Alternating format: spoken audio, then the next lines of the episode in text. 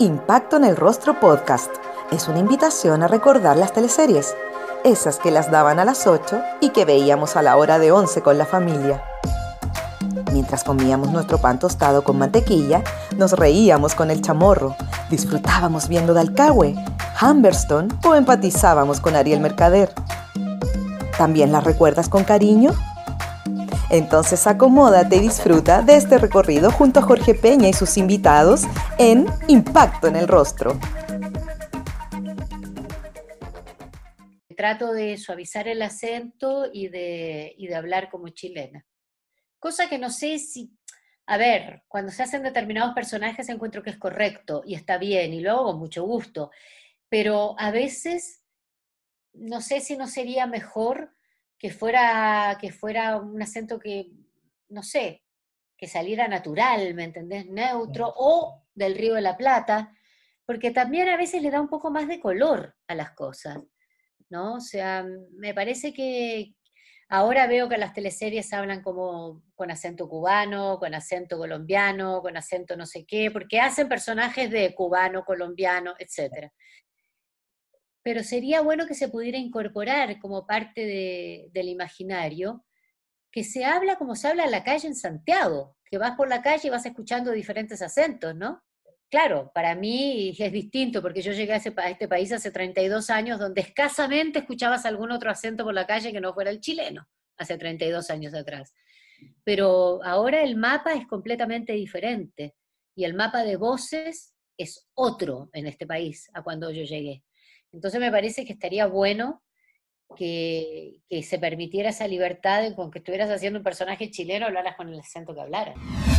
Me encantaría hacer serie, teleserie de época, no te puedo decir cómo, me encantaría, es uno de mis sueños. Eso creo que es lo que no he hecho.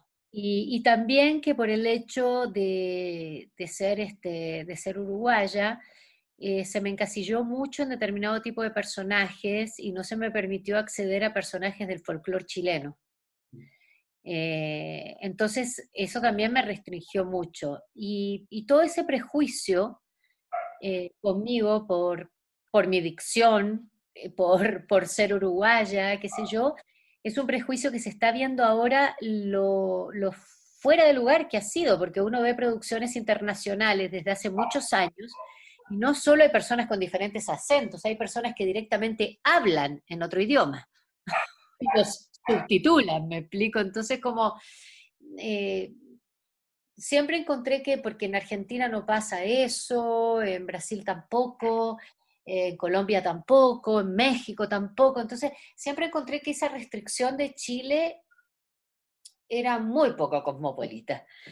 Este, y bueno, nada, ya después de tantos años y hacer tanta cosa, eh, me encantaría ahora de verdad eh, moverme en algo de época, me encantaría. Aparte que yo me crié en un teatro independiente, que hacía teatro contingente, todo lo que tú quieras, pero también era un teatro de clásicos. Entonces, quisiera, quisiera por supuesto trabajar algo que fuera de época. Bueno, ahora no tengo nada de ofertas, tengo sí una serie pendiente em, que ganó el Consejo Nacional de Televisión, que se iba a hacer ahora en abril y quedó para el año próximo. Es una serie sobre uno de los libros de el periodista Javier Rebolledo, Camaleón se llama. Ahí estoy en ese elenco y estamos viendo a ver cuándo se va a hacer. Pero en cuanto a teleseries o, productos estables, por decirlo de algún modo, de los canales, no tengo ninguna invitación. Las producciones están en general bastante paradas, a no ser que sea una producción con más plata, como qué sé yo, que está trabajando Megavisión, están, retomaron otra en Canal 13, ponele, pero esos son teleseries, tienen otros presupuestos, pero lo que son productoras independientes y productoras chicas, la verdad que ha sido y es bien delicado el tema. Así que he pasado tranquila la pandemia y, bueno, sin, a ver, no, no, me metí en ningún rollo raro, o sea, no, no me angustié, no me enloquecí. Yo no soy una persona, yo, yo, salgo mucho por trabajo, pero no soy de andar mucho por la calle, en general. Estoy mucho en mi casa, aquí, cuando vivo en Italia también, en Roma, Entonces no, no es un tema que me guste sobremanera. Hablemos un poco del gran Pedro Lemebel. Yo era amiga de Pedro, amiga, amiga, amiga, no de las amigas que, que salían en las entrevistas para sacarse la foto con él, amiga de las que iba a la casa cuando estaba enfermo ya a atenderlo, pero antes salíamos a tomar tecito, él venía para acá, yo iba para allá, o sea. Eh, bueno, yo creo que Pedro, eh, sin haber querido hacer teatro nunca, es un gran autor dramático, eh, aunque él nunca lo hubiera querido reconocer y nunca lo hubiera querido hacer, porque a él no le gustaba el teatro, y menos el teatro que se hacía en Chile, según él.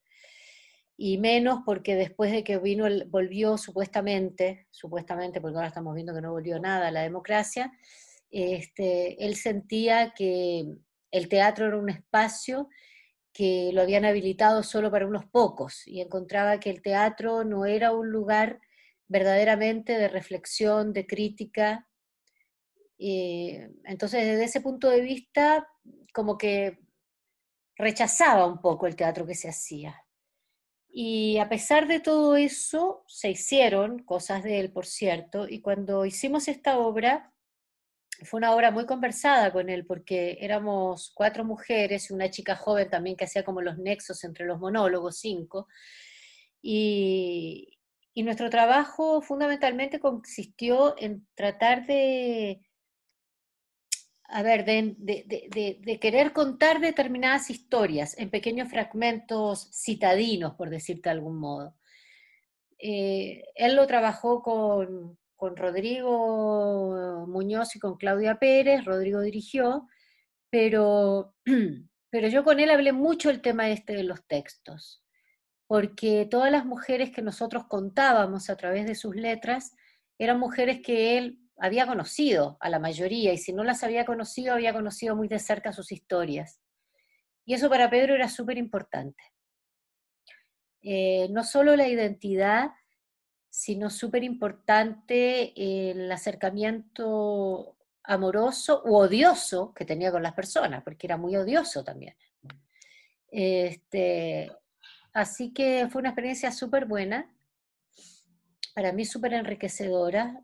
Eh, me arrepentí mucho de no haber vuelto a hacer otro trabajo con él, mucho, mucho, mucho, mucho porque en los años que siguieron, yo a partir del 2009 empecé a irme un poco a, Italia, otro poco acá en Chile, y un poco me dispersé los primeros años, entonces la verdad es que no tuve la conciencia y después como que uno no se da cuenta en realidad. Yo no me di cuenta que Pedro se iba a ir tan rápido. Nunca pensé que se iba a enfermar de cáncer tampoco, el temor siempre de Pedro había sido el SIDA. Entonces, como que hacía bromas con eso, ¿cachai? Decía, pucha, me salvé del SIDA toda la vida aterrorizado cuidándome y, me vengo a morir de cáncer. Este, pero como experiencia teatral fue muy buena porque era una obra que le hablaba muy directamente al público. Tanto que en una función que teníamos uno de los famosos este, de los famosos escenas de Pedro donde se burla de lo establecido, se burla de la iglesia, en esa escena se burlaba de la iglesia de un modo salvaje, este, unos señores de, la, de, primera y como de cuarta fila se levantaron y se fueron indignados, diciendo que, que nadie se podía reír de la iglesia.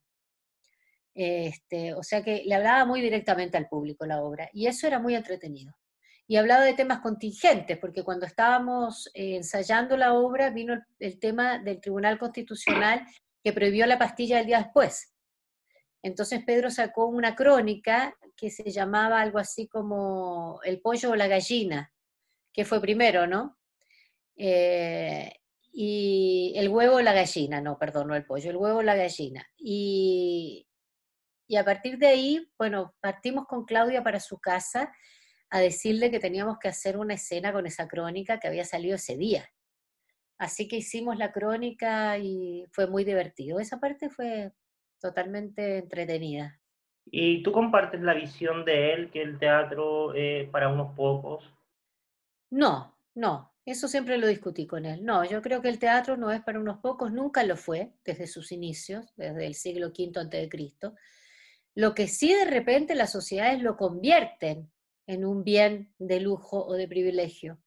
pero eso son las políticas del Estado, las políticas culturales gubernamentales o de los estados mismos, cuando no tienen políticas culturales los propios estados, pero eso no, no es una condición del teatro para nada.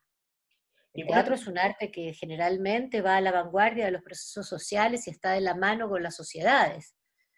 O sea, Pedro tenía esa visión y tenía como un poco de rabia con ese tema, pero yo cacho que porque en los primeros años que volvió, eh, que se terminó la dictadura y volvió el régimen democrático, en esos primeros años eh, era muy segmentado eh, el fomento del teatro y, bueno, en general, después de eso fue bastante segmentado. Entonces, Pedro lo que criticaba es que el teatro fuera para solo un grupo de personas que eran las que tenían financiamiento y las que podían realmente hacer teatro, ¿cachai?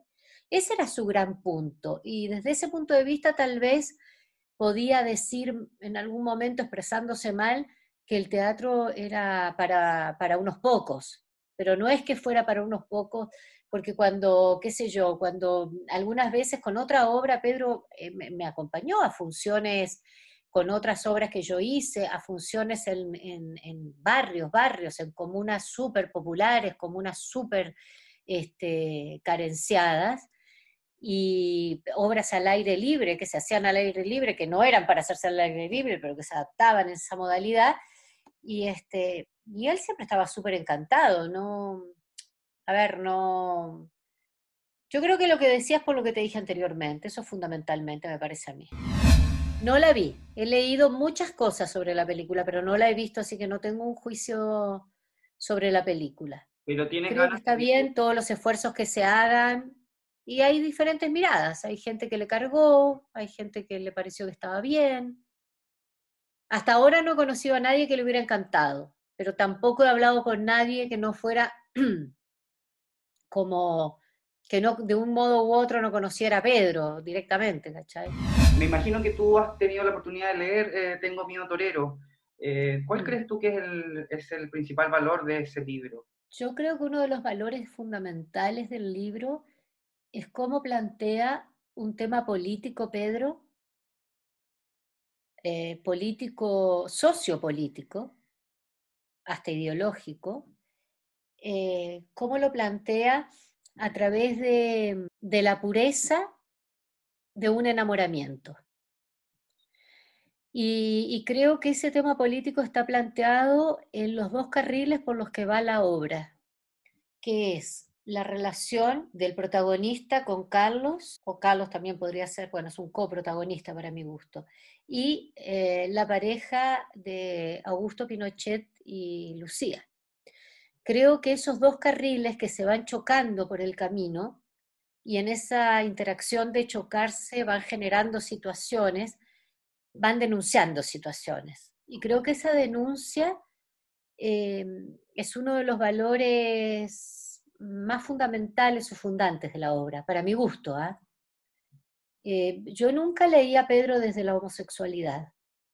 Por más que fuera, fuera una denuncia su obra y él fuera un reivindicador de determinadas cosas, o sea, yo, nunca lo leí desde ahí, yo siempre lo leí como un escritor contingente, fuera de su condición o de su opción por, por, su sexualidad bueno, en general no enmarco hacia ningún autor, pero, pero con Pedro especialmente a mí no me pasó. Yo sé que él tiene una cantidad de gente que lo ha seguido y que lo quiere, que lo admira por su condición eh, de homosexual y por su condición de denunciante y por su condición de, luchador por los derechos de igualdad eh, en la diversidad. Pero, pero yo nunca lo, yo, nunca lo admiré ni lo leí por, por ese lado. No sé si me explico. O sea, para mí, primero que nada, estaba el Pedro contestatario, el Pedro contingente y el hombre inteligente, eh, o la persona inteligente, que, analizaba una situación que, que, era su tiempo. Pedro también lo dice él, no es que yo esté inventando nada, Pedro nunca fue un gran lector tampoco le cargaba de leer determinada literatura o determinadas cosas, él era muy, leía solo aquello que le gustaba, nunca leía porque decía, no, Pedro, te tenés que leer esto, porque no, porque me lo tengo que leer, no, ¿me entendés? O sea, te tiraba el libro por la cabeza.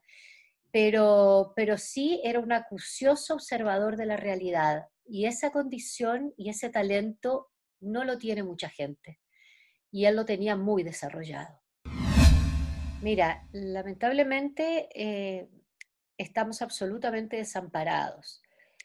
Chile Actores es una sociedad de derecho privado, una sociedad de gestión que administra los derechos de repetición, eh, que son derechos conexos de los actores en todos los soportes de radiodifusión y audiovisuales. Eh, por ahí te diría que no, no tenemos ni que meternos, porque es una sociedad de gestión, no es, un, no es como SIDARTE, el sindicato de actores que agrupa a los trabajadores y trabajadoras de las artes escénicas, este, y no solamente somos los actores, ahora hay un gran espectro que con la última reforma de estatuto se amplió y son varios compañeros del gremio. Eh, para el sindicato de actores eh, ha sido el desamparo total por parte del gobierno, eh, por parte del Ministerio de, de, las Culturas, las Artes y el Patrimonio. el sindicato de actores se sumó a una mesa para trabajo, reflexión y negociación para plantear determinadas políticas culturales y para plantear las políticas de contingencia al Ministerio de las Culturas, las Artes y el Patrimonio. Esta gran mesa que se armó, que abarcaba las artes, los sindicatos y los gremios y las asociaciones de las artes en general, pero también se armó una de, todas las artes escénicas eh, y circenses, etcétera, en estos trabajos eh, no tuvieron ni un éxito, el ministerio no solo no los escuchó, este, sino que nunca les dio una respuesta a las propuestas que hicieron. Trabajaron mucho para proponer muchas cosas, hicieron levantaron una propuesta eh, que no, no, solo no fue atendida, no fue ni respondida, que es el mínimo de educación, ¿no? O sea, te sentás y respondes punto por punto, y después al final decís, no estamos de acuerdo, no podemos hacer nada. Pero ni siquiera respondieron. Así que desde el punto de vista de la protección, cero. Desde el punto de vista de generar una mirada para poder, para poder desarrollar algo en vista de que el Estado no tenía nada, también cero. Así que es una situación súper delicada, donde hay compañeros este, y compañeras que de lo único que vivían era de los pitutos que podían irle saliendo durante este tiempo, durante que, que le salen mes a mes, digamos, que, que son de todo tipo y de todo calibre de todo, de todo, o sea, de todo lo que te puedas imaginar, desde, qué sé yo, desde hacer coaching, dictar clases, hacer bolos o, personajes en, cosas de televisión, en teatro, en radio, etcétera, todo lo que se puedan imaginar que, es todo el espectro de nuestra profesión, ahora estoy hablando solo como actores y actrices, este, todos esos compañeros que se sacaban con todos los pitutos que hacían al mes, un sueldo promedio para poder hacer frente a sus gastos mensuales, eh, quedaron en cero. A eso sumale todos los compañeros que, mayores que no tienen una pensión digna, como toda la gente mayor de este país que no tiene una pensión digna, pero más allá de eso, además, nosotros ni siquiera tenemos una pensión. Nosotros nos tenemos que generar nosotros mismos la pensión a través de un seguro privado al cual aportamos nosotros en nuestro bolsillo todos los meses. Pero si no tenemos posibilidad de hacer eso, porque no nos sobran 100 mil pesos por mes para ponerlo en ese fondo, por ejemplo, además de toda la desprotección que hay con respecto a la seguridad social, la desprotección de que estos actores mayores de repente les salían pitutitos también. Y con eso se las podían revolver y arreglar, ¿me entendés? De cualquier naturaleza, lo mismo que, te dije anteriormente, ¿no? De toda la gama de los que nosotros podamos ser útiles y desarrollarnos como profesionales. Y, y la situación es muy dura en este momento, se está haciendo muy cuesta arriba para mucha gente. Y hay muchas compañeras y compañeros muy angustiados, esa es la verdad, y muy, y muy mal, pasándola muy mal. Eh, Sidarte hizo un esfuerzo tremendo y pudo armar unas cajas y unas canastas eh, de colaboración para los compañeros que siempre es muy poco, pero peor es nada, ¿no? Entonces eh, hizo un gran esfuerzo Sidarte, repartió estas cajas ayudando a las compañeras y compañeros que tenían y que tienen más necesidad. eh, los que se pidió que los que no tenían necesidad verdadera se abstuvieran de solicitar la ayuda, obviamente, porque era para aquellos que sí la necesitaban. El trabajo de los chicos de Delight, extraordinario.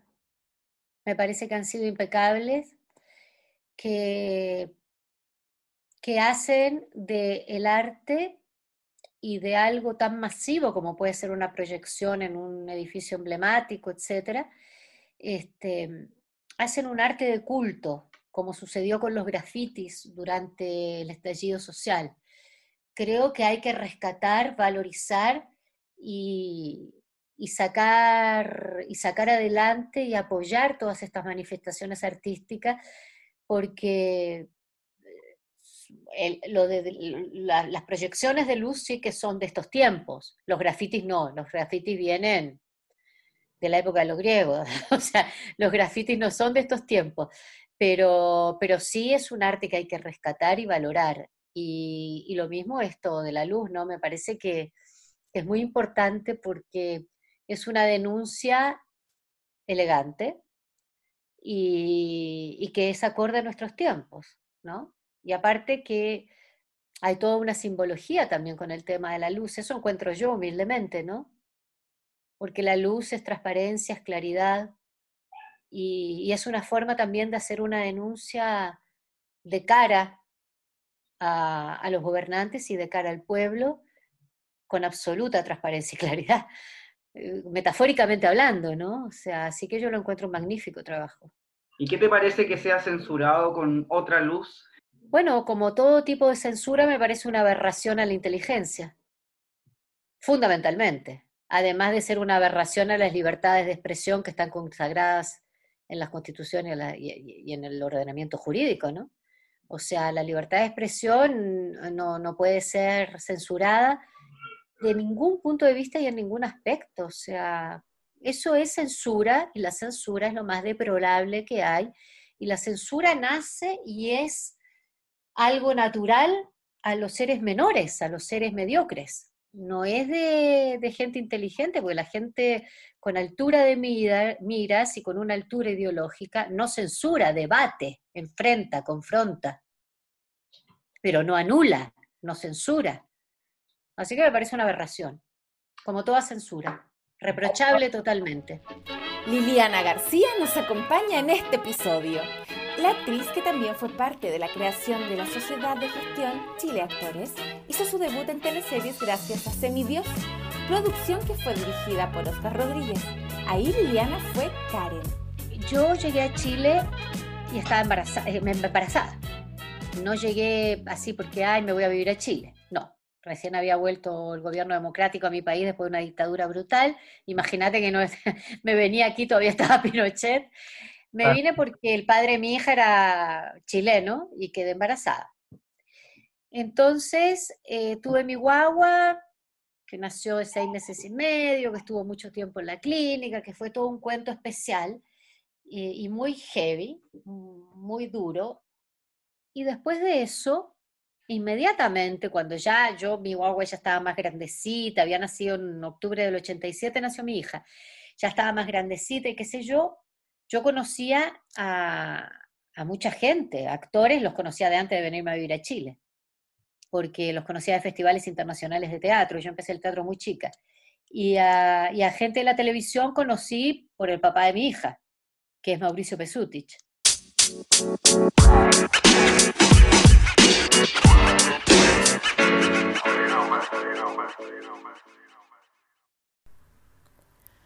¿Deseas ver a Solange Lackington en su rol más impactante del último tiempo?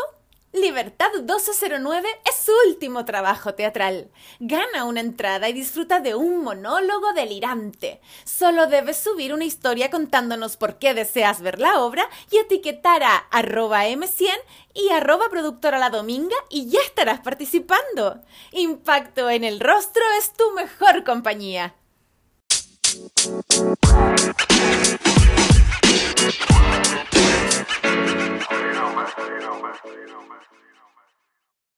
Entonces, estando en pareja con él, eh, conocí a estos compañeros de televisión y tal, y entre ellos al director Oscar Rodríguez. y cuando estaba, cuando estaba ya, digamos que podía darme el lujo de hacer algo, porque mi hija ya estaba más, con unos cuantos meses, crecidita, bien y fuerte, Oscar me propuso, porque lo había pasado también muy mal con todo esto de la internación de Vicenta, de mi hija, y tantos meses internada y todo, entonces también como una forma de, yo creo que de probarme como actriz y de darme una mano como persona y como profesional, como para que yo saliera también de eso tan fuerte que había vivido. Me llamó para hacer este personaje chico, que era la hija de don Domingo Tessier, un hombre maravilloso, un actor divino al cual he querido y quise mucho, mucho, mucho y admiro y respeto. Entonces me llamó para hacer este personaje con don Domingo y también porque trabajé fundamentalmente con él y con Roberto Wander y también con Roberto, que es un exquisito, un compañero maravilloso. Así que esa fue mi primera experiencia, que era una, chica que vivía como en una casa en el campo, donde llegaba uno de los dos mellizos, el bueno, por supuesto. y, fue muy bueno, fue muy entretenido, y ahí empecé a hacer amigos, conocidos, y me probaron, y luego en la otra me probaron, y así fue rodando la Mira, en Uruguay más que prejuicio, yo tenía, yo tenía enfrentamientos con alguna gente, o sea, discusiones sobre, sobre cosas de la televisión, porque yo hacía solo teatro en Uruguay, teatro independiente. Y la televisión en Uruguay está, está hasta el día de hoy y estaba muy poco desarrollada. Entonces los pocos espacios que, se, que había eh, no se aprovechaban, encontraba yo siendo súper cabra chica y qué sé yo, encontraba yo que no se aprovechaban como se podían aprovechar. Por ejemplo, no se hacían como se podrían haber hecho ficciones, aunque no fueran teleseries porque eran muy costosas, largas, etcétera, pero ficciones más cortas, tipo unitarios, que contaran sobre nuestra idiosincrasia, ¿me entendés? O sea, entonces para eso sí podría haber habido un presupuesto, pero la gente no peleaba, o, la gente que tenía posibilidad de estar en la televisión no peleaba por eso. Y yo no había querido trabajar ni en televisión ni en publicidad en Uruguay. Y luego, cuando llegué a Chile y me ofrecieron esto, fui sin ningún prejuicio, porque lo primero que me planteé, llamé a Uruguay, ¿eh? Llamé a Uruguay a, uno de mis maestros, a mi gran maestro, que murió hace poco, Em, a Jorge Curi y le conté. Y le dije, Jorge, Cacho, me están, Cacho le decíamos, me están invitando para la, para la tele, para un personaje, debe ser algo medio chico, yo todavía estoy como casi posparto, porque mi hija tendría, no sé, siete, ocho meses, ¿me entendés? Este, ¿Qué hago? Y él me contestó, tenés que hacerlo. Tenés que hacerlo porque vos sos una actriz donde te pares. Así que como actriz, todo lo que sea trabajo es digno.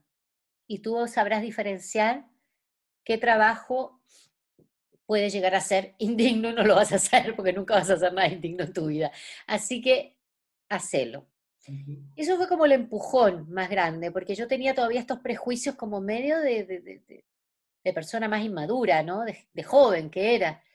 Y, este, y bueno, ahí fue que acepté y lo hice, y una vez que lo hice y conocí por dentro compañeros, trabajadores, técnicos, etcétera, me di cuenta que no solo era un trabajo que dignificaba como cualquier otro, sino que además a mí me resultaba muy entretenido. Yo nunca tuve problema con memorizar, por suerte, no tengo, no tuve, y, esto de que fueran muchas escenas tampoco, nunca me sentí agobiada. Yo puedo hacer muchas escenas al día, no me agobia. No me gusta que me apuren entre cambio y cambio de ropa, por ejemplo, ni si hay cambio de peinado o de maquillaje, porque me gusta tener una continuidad prolija, exacta, y yo estar muy prolija frente a cámara como debo estar. Así tenga que estar con toda manchada porque el personaje lo requiere, me explico, pero como debe ser. Entonces, no tengo problema con que sean muchas escenas, tengo problema cuando la gente quiere correr. No me gusta que se corra y que no se respete el tiempo laboral, el tiempo que necesita una escena para sentarse y para presentarse frente a cámara. Eso, eso es el único problema. pero con que haya muchas escenas, con que haya que estudiar mucha letra y te la tengas que olvidar porque después te tenés que memorizar 15, 20, 30 escenas más, no tengo ningún problema con eso. Siempre me miro en el monitor. Soy crítica, soy súper crítica. Y cuando siento que termina una escena y no me gusta como quedó, pido para repetirla. Así todo el mundo me odia porque está apurado, así pase lo que pase. Siempre me controlo, me vigilo en el monitor, o sea, trato de llegar con todo estudiado y entendido y memorizado, porque no es lo mismo llegar con las escenas estudiadas que memorizadas o con las escenas memorizadas y no estudiadas. Son cosas distintas. Yo trato de hacerlo lo mejor que puedo, o sea, lo mejor. Siempre trato de dar lo mejor porque me parece que es la forma de trabajar. O sea, yo encuentro que es la única forma de trabajar, en todos los ámbitos de la vida y en todas las profesiones. En Ellas por Ellas, teleserie de Canal 13, fue Wanda Cáceres, la hermana de Mario Copuchas. En esta producción el personaje de Bastián Bodenhofer rompía la cuarta pared, lo que significa que hablaba con la cámara. Tenía una chasquilla, pero... y el pelo oscuro, oscuro, sí. Eh, Hija de Lily Rose, mi querida amiga que se nos fue. Mi querida y adorada amiga. Sí, me acuerdo perfectamente. Encontré que era una propuesta muy arriesgada. Yo creo que Chile no estaba preparado para esa propuesta en ese momento. Mirándolo ahora con el tiempo, ¿no? Era una propuesta muy adelantada para, para esos años y, y me parecía muy bien arriesgarse, ¿no? O sea, que no importara, que, tirarse al agua, innovar, hacer una cosa distinta. Desde ese punto de vista lo encontré muy entretenido. Eh, yo tengo muy buena relación y con Bastián Bodenhofer lo encuentro un súper actor, buen actor, es muy buen compañero de trabajo, es un tipo inteligente, estudioso. Así que yo lo pasé muy bien. Con la Liliana también, y te- tenía una relación de amistad, además, que se fue forjando, fíjate, en esa teleserie. Porque no teníamos tanta amistad antes de esa teleserie, ahí como que empezamos a desarrollar una, relación súper fuerte de amistad, este, cuando ella hacía de mi mamá. Tengo un recuerdo insólito de esa teleserie que no lo sabe nadie, pero se los voy a contar. Hay una, una de las escenas del principio de la teleserie, es una escena en el cementerio, cuando vamos a enterrar al marido de, mi amiga, que, que era mi amante.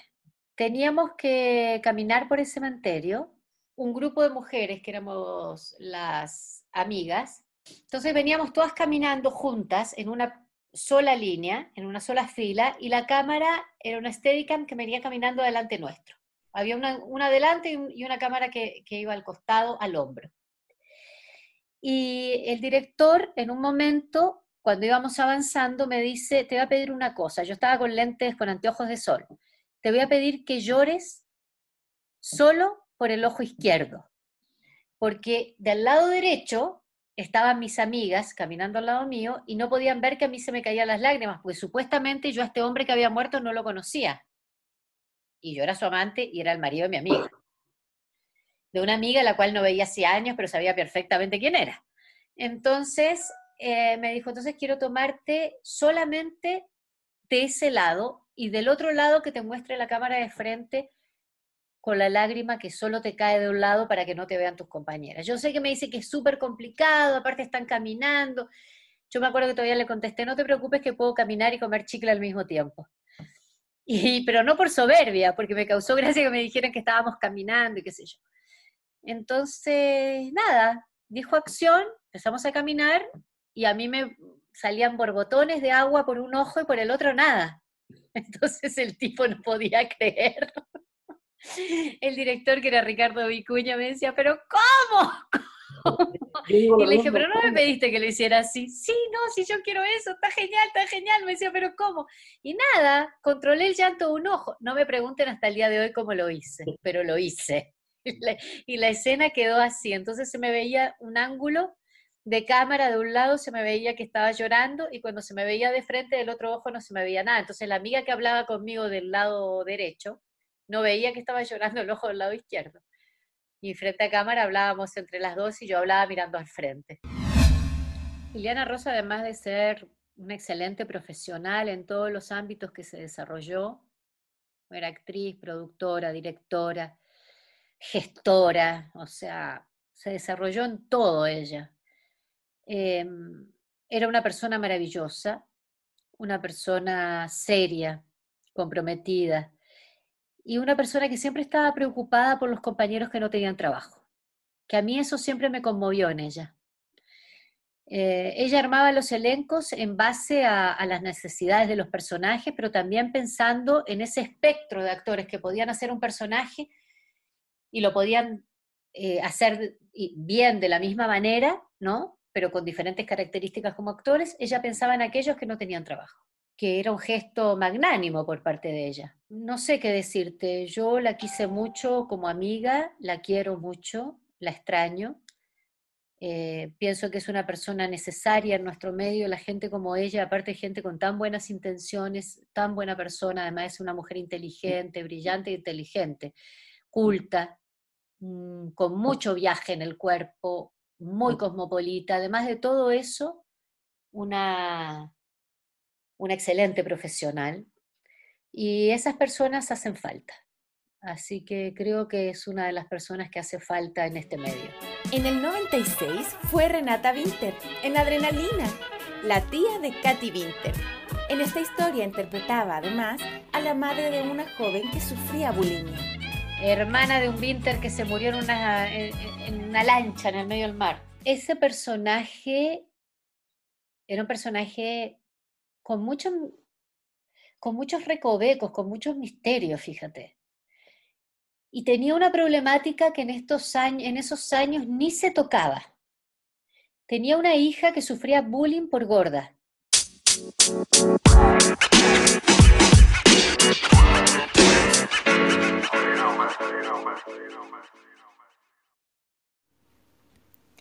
Yasai Vegan Sushi es un negocio familiar que se dedica a la alimentación 100% vegana.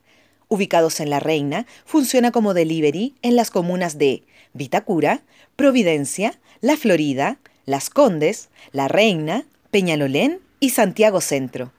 Los puedes encontrar en yasai.cl y en el Instagram arroba yasai. Si tienes dudas o deseas hacer algún pedido, lo puedes hacer al WhatsApp más 569 4139 1563.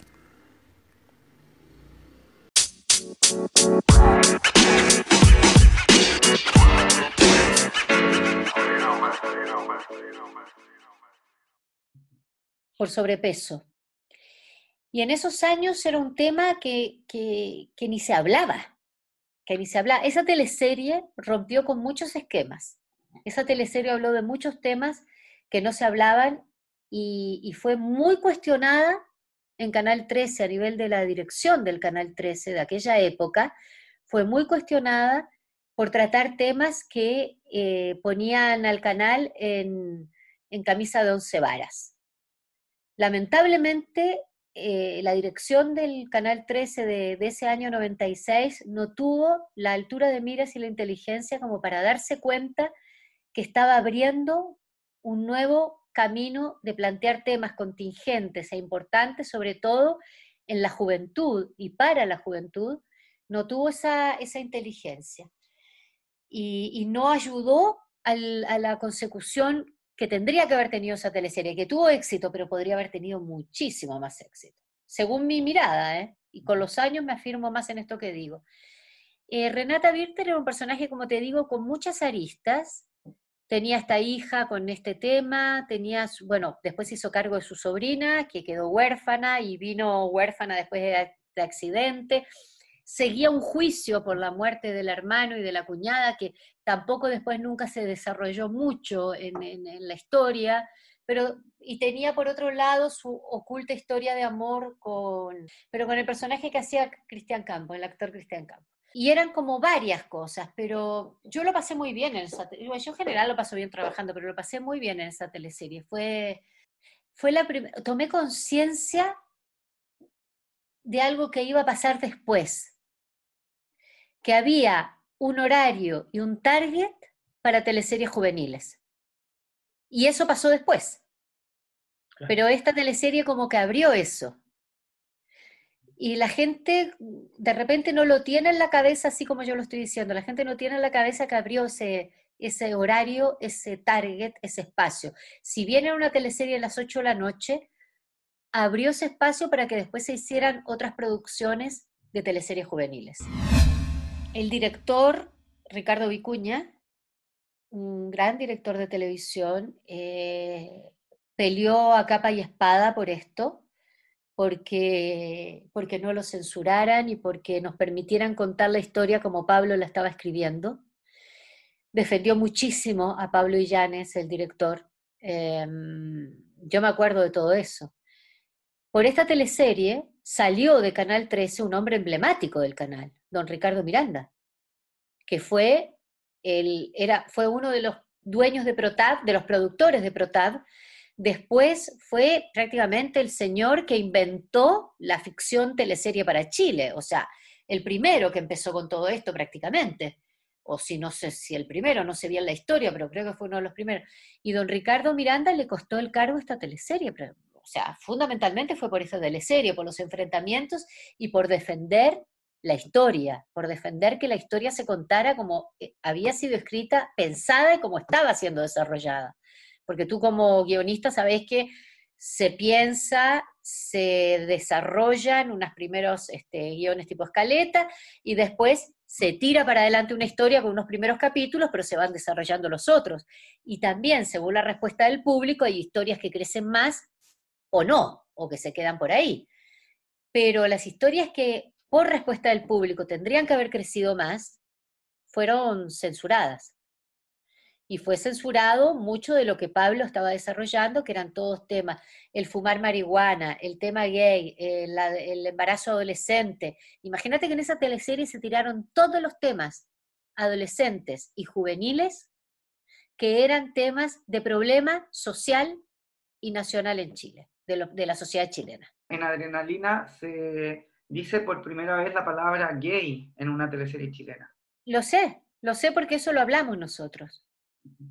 Eso lo hablamos eh, con el director, el director lo conversó con nosotros y, y nosotros, o sea, nosotros, hablo por mí ahora, no hablo por el resto, hablo solo por mí. Yo lo hablé mucho con el director este tema, creo que debo haberlo hablado también con Pablo, que Pablo estaba empezando, era un cabro chico. Este, debo haberlo hablado con Pablo también. y, y sí, planteamos por primera vez la palabra en el imaginario chileno. Y eso me parece que ya solo eso es un gran paso. A veces no se valora las teleseries eh, en la incidencia social que puedan tener en algunos temas y en algunos procesos. Pero yo creo que habría que empezar a mirarlas sociológicamente para ver tanto lo bueno como lo malo, porque hay muchas cosas heredadas que no son buenas y hay que reconocerlo también. Pero, por ejemplo, en el caso de adrenalina, yo creo que a nivel social, a nivel sociológico, eh, planteó muchas cosas para la juventud que era muy importante sacar a luz en ese momento. Estamos hablando del 96, mucho tiempo atrás. Al año siguiente, Liliana abandona Canal 13 y se suma para abrir el área dramática de Megavisión con Rosabella. Ahí fue Sofía, una de las protagonistas de la historia. Mira, justamente hablando de adrenalina, cuando, cuando se va don Ricardo Miranda de Canal 13, nosotros todavía estábamos este, grabando Adrenalina. Y eh, yo tenía contrato en el canal.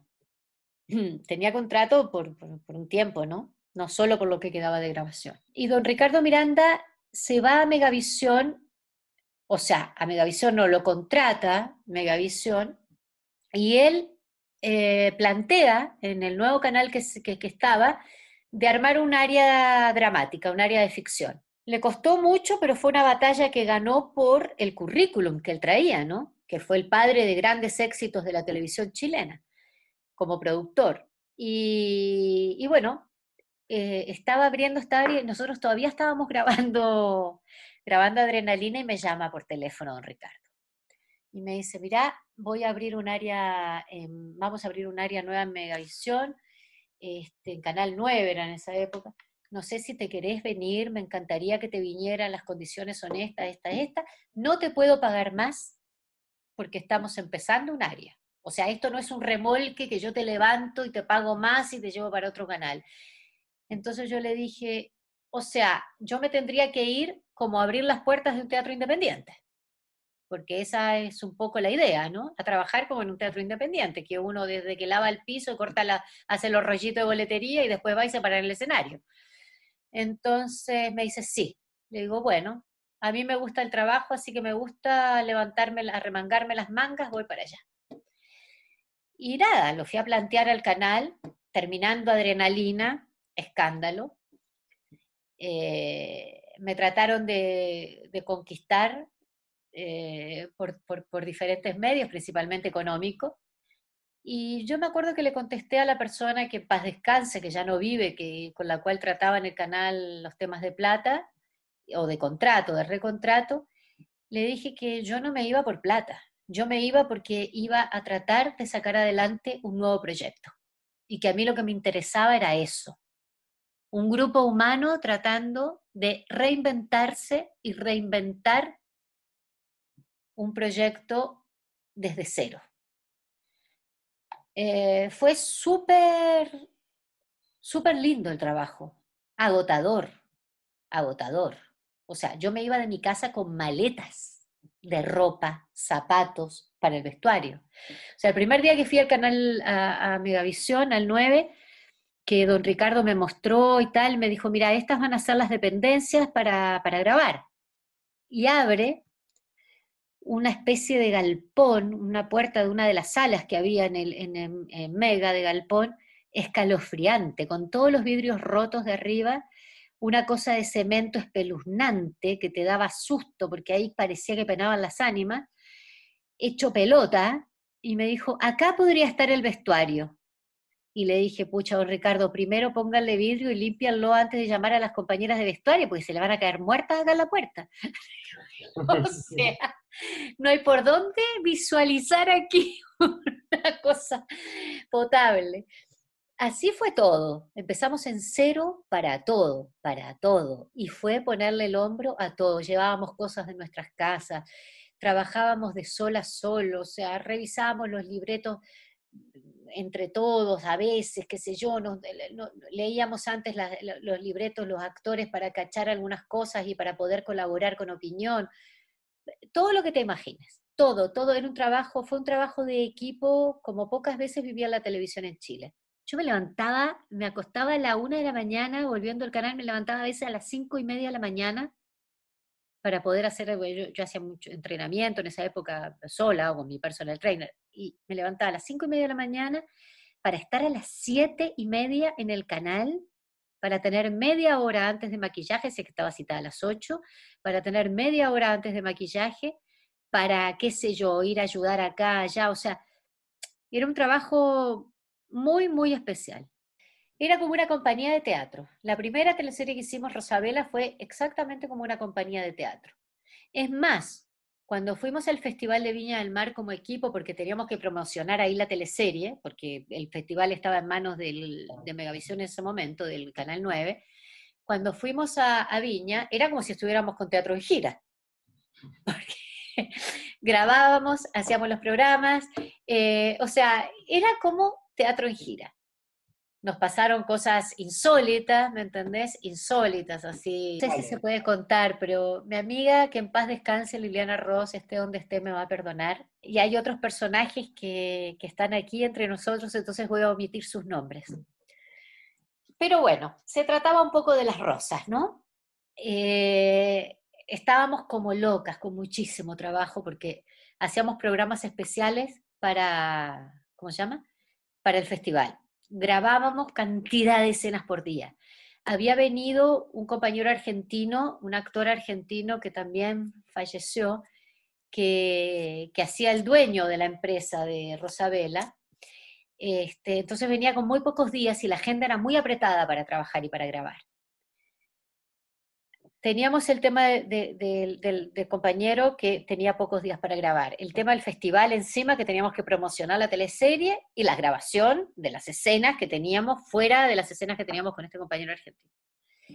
Bueno, la cosa es que en medio de toda esta bataola, un día teníamos, después de todos estos, teníamos la gala en la noche, y para la gala era traje largo, maquillaje, arreglo de pelo, todo. Y nosotros estábamos destruidas y necesitábamos descansar unas horas. Habíamos tenido una conferencia de prensa y una especie de lanzamiento, qué sé yo, como en un barco, lejos, lejos del hotel donde estábamos.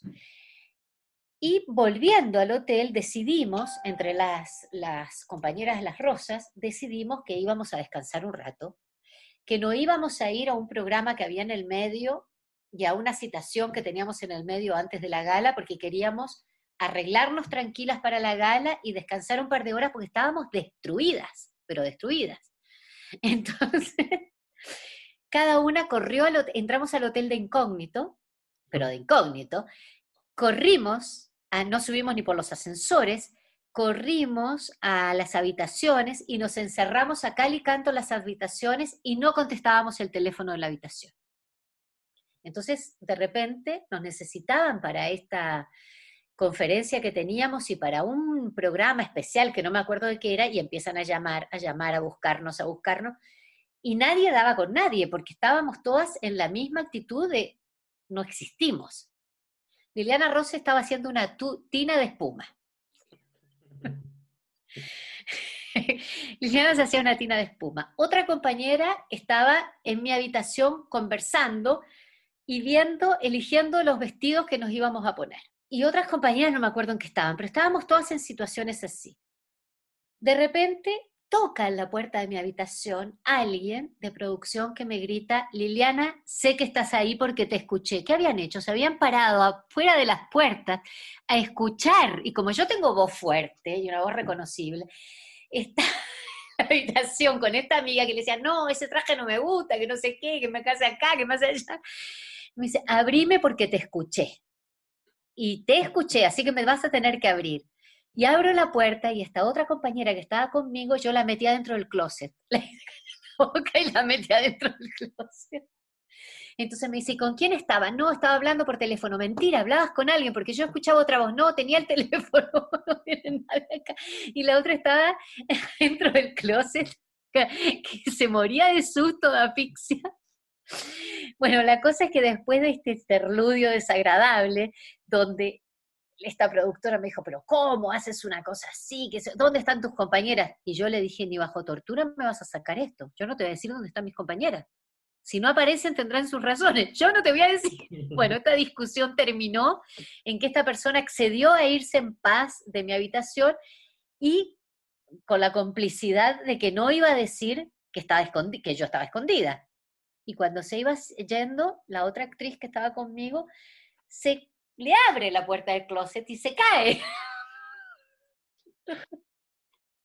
No, fue pero de Benny fue, fue de los tres chiflados, un papelón atrás del otro. Entonces desde el piso dice, estoy acá por casualidad.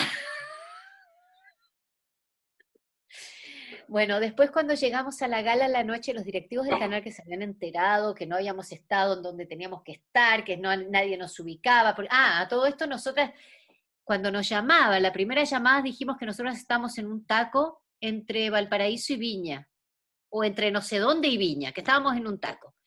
Entonces de repente sentimos que nos dicen del otro lado en una de las llamadas o nos dejan una grabación o algo, ¿en qué taco estás? están? Porque Carabineros fue a esa ruta y no hay ningún taco. Habían mandado un helicóptero de Carabineros. No, una vergüenza, yo no te explico, pero tampoco fue irresponsabilidad, porque estábamos con un cansancio, era inhumano lo que estábamos haciendo, estábamos agotadas. Y fue súper divertido al final, porque cuando pasó todo esto, teníamos señales para llamarnos entre nosotras. Entonces yo llamé a la Lily Ross y, el marido me dice, está en una tina. Y le dije, como era la mayor, le iban a caer a ella, ¿me entendés? Entonces le dije, decirle que salga inmediatamente de la tina y que, bueno, y la agarró con una toalla en la cabeza y con una toalla por el cuerpo, por, la, puerta, golpeando la puerta la, persona de producción. Pero bueno, son cosas que pasan, ya está, ya, ya, pasó y fue un momento igual divertido. La noche cuando llegamos a la gala, todos los directivos nos saludaban y nos decían, qué terrible el taco, ¿no? y nosotros sí, muertos de la risa pues habían enterado todo este papel. Yo con Herbal trabajé, como he trabajado con todos los directores, eh, bien, con una relación de trabajo eh, normal, correcta. Yo no, no, no tuve problemas con él. Ahora respeto muchísimo eh, todo, todo lo que lo que han vivido eh, mis compañeras y, bueno, creo que, que tienen, o sea, creo no, tienen toda mi sororidad en, en todo sentido. En el 2003, Liliana se suma al elenco de la teleserie juvenil 16, en donde interpreta a Oriana, la mamá de la protagonista. Bueno, esta producción te demuestra la poca visión que tuvo la dirección de Canal 13, la dirección ejecutiva de Canal 13 en el año 1996, cuando censuró Adrenalina y no le permitió llegar más a un techo mucho más alto. Este, la poca visión que tuvo de no darse cuenta que estaban abriendo un target súper importante, que eran los adolescentes y la primera juventud, digamos, ¿no? o sea, la gente que iba de, de los 11 a, los preadolescentes, de los 11 a los 17, 18 años. O sea, que es un, contingente, un target muy grande, como para no darse cuenta que, bueno, eh, me pasó que yo venía de adrenalina, venía con ese entrenamiento. Entonces, para mí esta teleserie juvenil fue como seguir un poco con adrenalina en cierta medida.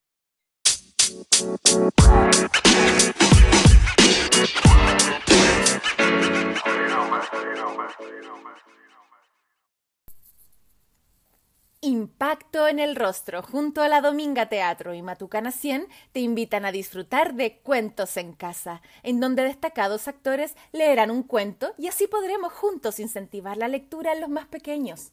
Visita matucana100.cl y compra tu entrada bajo la modalidad Paga lo que puedas. Con la compra de un ticket podrás disfrutar de dos cuentos. Te esperamos este sábado y domingo a las 12 y ten una cita con Blanca Levín, Gabriel Cañas, Sigrid Alegría, Francisca Inboden y muchos más. ¡Te esperamos!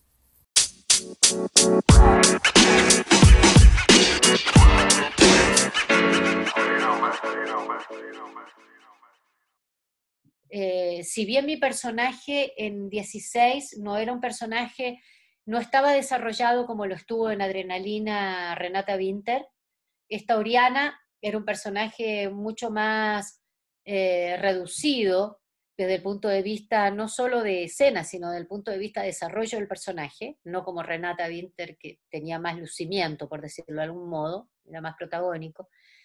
Em, eh, si bien el personaje era más pequeño, pero era un poco la onda de Renata Winter. Traté y no hice lo mismo exacto que Renata Winter porque no, no está en mí hacer repetir las cosas, pero, pero tenía muchas características parecidas. La única característica bien distinta que tenía es que tenía un marido, estaba casada, y, y por otro lado, que era una mujer con un desarrollo profesional muy grande que le, implicaba estar de viaje permanentemente. Entonces eso también le daba otro color al personaje. Pero, pero bueno, eh, era, era como seguir desarrollando un modelo, que es el modelo de la teleserie juvenil, donde los protagonistas es este grupo de gente joven, de actores jóvenes y actrices jóvenes, y, este, y las personas que somos más grandes estamos como pivot de apoyo en las historias. ¿Cómo viste, Liliana, a Francisca Levine en esta teleserie, su primera teleserie? Como dicen en España, como la copa de un pino, es una actriz talentosísima. Y a mí me gustó mucho lo que hizo en la teleserie. Porque aparte es una actriz rigurosa, estudiosa, eh, no se le escapa una. Yo encuentro que hizo un trabajo magnífico. Igual que las otras compañeras y compañeros. Yo creo que, que hay, por supuesto, como en todo, hay trabajos más destacados que otros, pero hay un grupo importante ahí de compañeras y compañeros que, yo creo que se desenvolvieron muy bien. O sea, de ahí salieron compañeros que desarrollaron carreras eh, importantes, o sea, varios, varios y varias. En Ídolos, la primera nocturna de TVN fue Emilia, una mujer que se enamoraba de su secretaria, interpretada por Alejandra Vega. Ambas fueron la primera pareja de lesbianas en una teleserie chilena. Fíjate que yo he hecho las primeras juvenil, la primera nocturna, la primera lesbiana, la primera gay en televisión, en teleserie. Eh, sí, insólito ahora que lo estoy pensando. Bueno, yo trabajé, bueno, ustedes saben que yo trabajé muchos años en Canal 13, después cuando me fui a Megavisión estuve ahí hasta que cerraron el área dramática, después por temas de contrato estuve un tiempo más en el, en el Mega, pero sin proyectos, no había proyectos. Cuando me, cuando me fui a 16 en el 7, eh, me fui por proyecto. El, eh, entonces hice 16, después me contrataron para seguir en 17 y cuando se abrió este espacio de hacer un proyecto nocturno, eh, me hablaron casi enseguida, cuando, yo creo cuando empezaron a escribir la historia. Este, habíamos terminado hace poco tiempo, 17 creo. Bueno, por cierto que lo primero que me pareció re interesante, así como había visto lo de adrenalina, vi la posibilidad de estas nocturnas como un gran público nuevo también como gran público nuevo de la gente de 35 a 45, 50 y más, ¿no? Pero, pero como que el fuerte iba a ser esa gente. Eh, nada, me entusiasmó mucho el proyecto, me interesó la historia eh, cuando me la plantearon. Después la historia también sufrió modificaciones porque sufrió algunas censuras por parte del canal y algunos cambios. La historia, para mi gusto, no se contó como se debería contar o como se, con, con, la, con la altura y con el desarrollo que se tendría que haber contado esa historia por primera vez en televisión, desde el punto de vista de la diversidad. No se trató como se tendría que haber tratado, pero el canal la censuró bastante. O sea, yo me acuerdo que a mí me llamaron de la dirección para decirme que yo no podía hablar de, del tema de la homosexualidad en las entrevistas sin antes por lo menos que preguntar, ¿me entendés? En el canal o qué sé yo, o diciendo algunas cosas y otras no, que no podía develar todo. No se trató con libertad el tema ni con la profundidad que se tendría que haber tratado. Eso es lo que yo pienso. Yo siempre me sentí como presionada haciendo ese personaje. Nunca me sentí eh, con el respaldo como para profundizar y como para poder hacerlo como, como yo como actriz pensaba que tenía que hacerse, o tenía que, tenía que ser el desarrollo natural del personaje. Es que era una historia súper complicada, porque era una mujer durante años casada con un hombre muy conservador, de una clase muy conservadora, ella también muy conservadora, muy reprimida, con un marido que era un maltratador psicológico, eh, y y cómo esa mujer se enamora de una chica joven que trabaja para ella. O sea, tiene que haber un proceso y un conflicto tratado con una profundidad para que eso sea creíble, con una profundidad determinada. Eh, yo no sé cómo se vio eh, a, los ojos del, público, pero yo sentí que se tendría que haber tratado con más profundidad y desarrollado en el sentido de que se viera más el proceso que ella hacía, cómo, cómo ella pasaba de esa vida absolutamente conservadora y enclaustrada, cómo pasaba y cómo a sí misma llegaba a aceptarse que se enamoraba de una mujer más joven.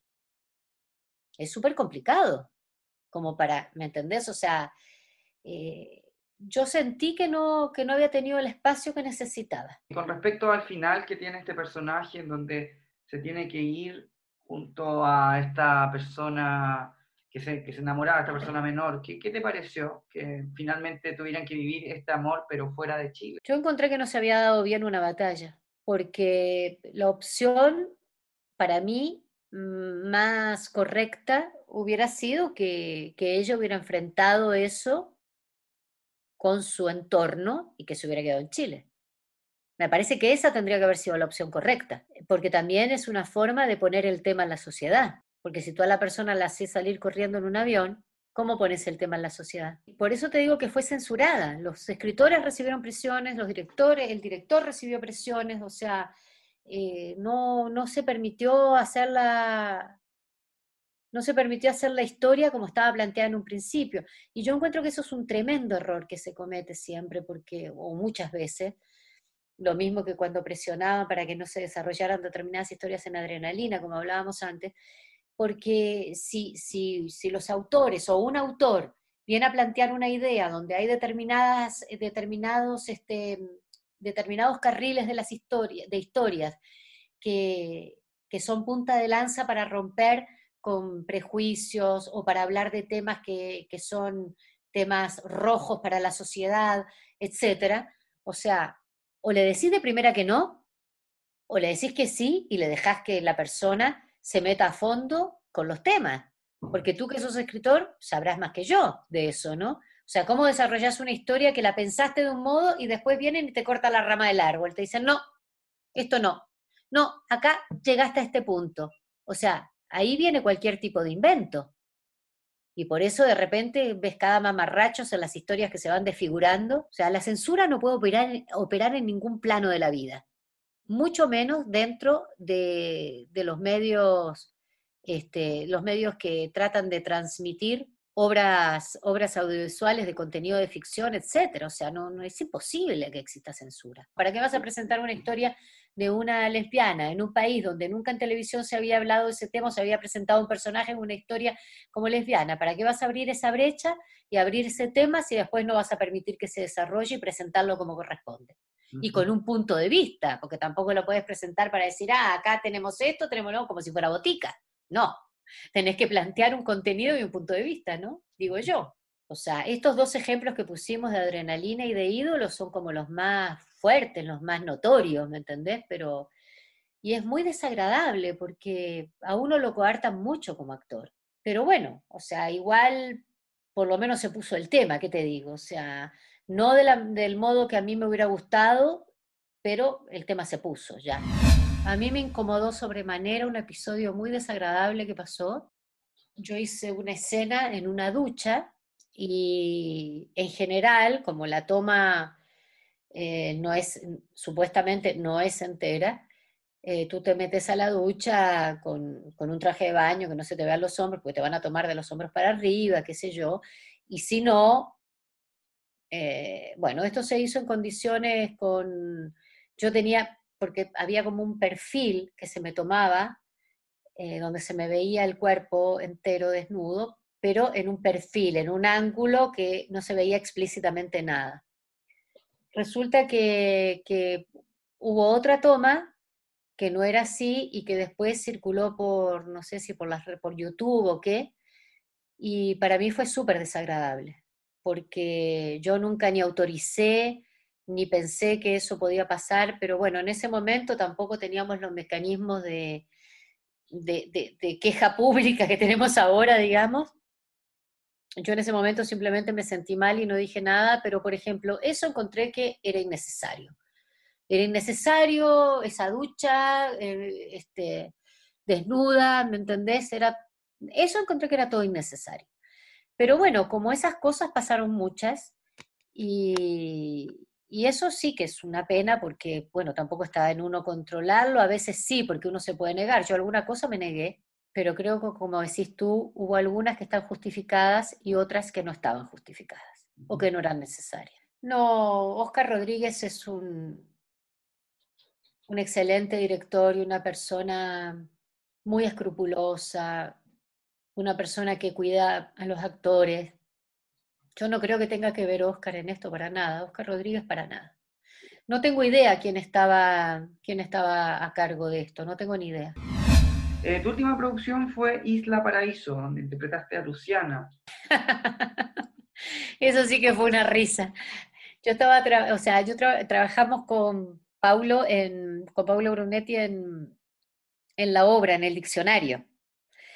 Eh, también el diccionario, ahora me acordé porque con Paulo fuimos a Uruguay, lo presentamos en Uruguay también en el Teatro Solís de Montevideo.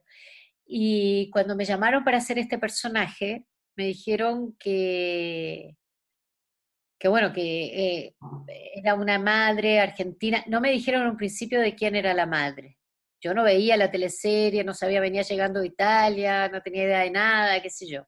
Sabía que tenía mucho éxito la teleserie, entonces la, vi un par de veces antes de ir a esta reunión del canal, porque era un personaje que era una invitación, tenía muy pocas apariciones. Este, y cuando voy allá me cuentan que se trata de la mamá de Pablo Brunetti. Me vino un ataque de risa. Estaba fuerte para ser la madre de Pablo Brunetti, era una cosa media heavy.